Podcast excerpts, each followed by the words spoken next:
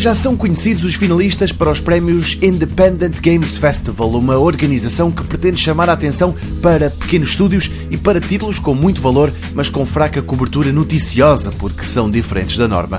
Como é habitual nestas coisas, há um prémio principal e depois há também várias categorias a concurso. Aqui são som, gráficos, narrativa, inovação, design e ainda um galardão para o melhor jogo feito por estudantes.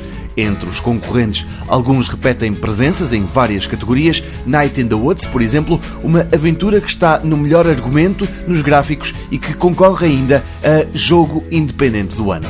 Também Getting Over It, with Benny Foddy, pode chegar aos três galardões. É um jogo em parte sádico, em parte masoquista. O objetivo é escalar uma montanha. Está nos finalistas de melhor design, inovação e melhor do ano mas a liderar as nomeações está Baba Is You, um título desenvolvido por um estudante da Universidade de Helsínquia. Um puzzle em que as regras estão constantemente a mudar e quem as decide é o jogador. Baba Is You tem quatro nomeações, uma delas para melhor do ano.